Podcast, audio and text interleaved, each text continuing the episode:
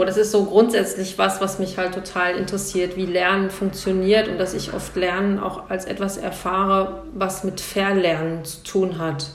Und was kann ich sozusagen hinzufügen, damit ich vielleicht auch was vergessen oder loslassen kann.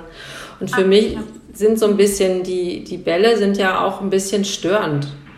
Also diese Irritation, die die mitbringen, die helfen mir zum Beispiel ganz bestimmte Bewegungsmuster vielleicht loszulassen oder irgendwas zu verlernen oder auch einen Moment lang eine, eine Haltung loszulassen. Das war damit gemeint eher.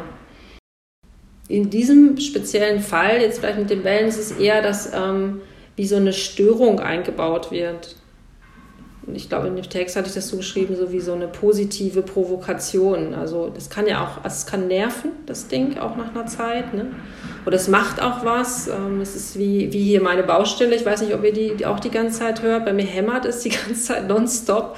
Also das ist, äh, ist einfach eine Irritation, ohne dass man etwas komplett Neues machen muss, um was Neues zu lernen, sondern es in etwas Bekanntes etwas hineinfügt, was auf eine gute Weise nervt.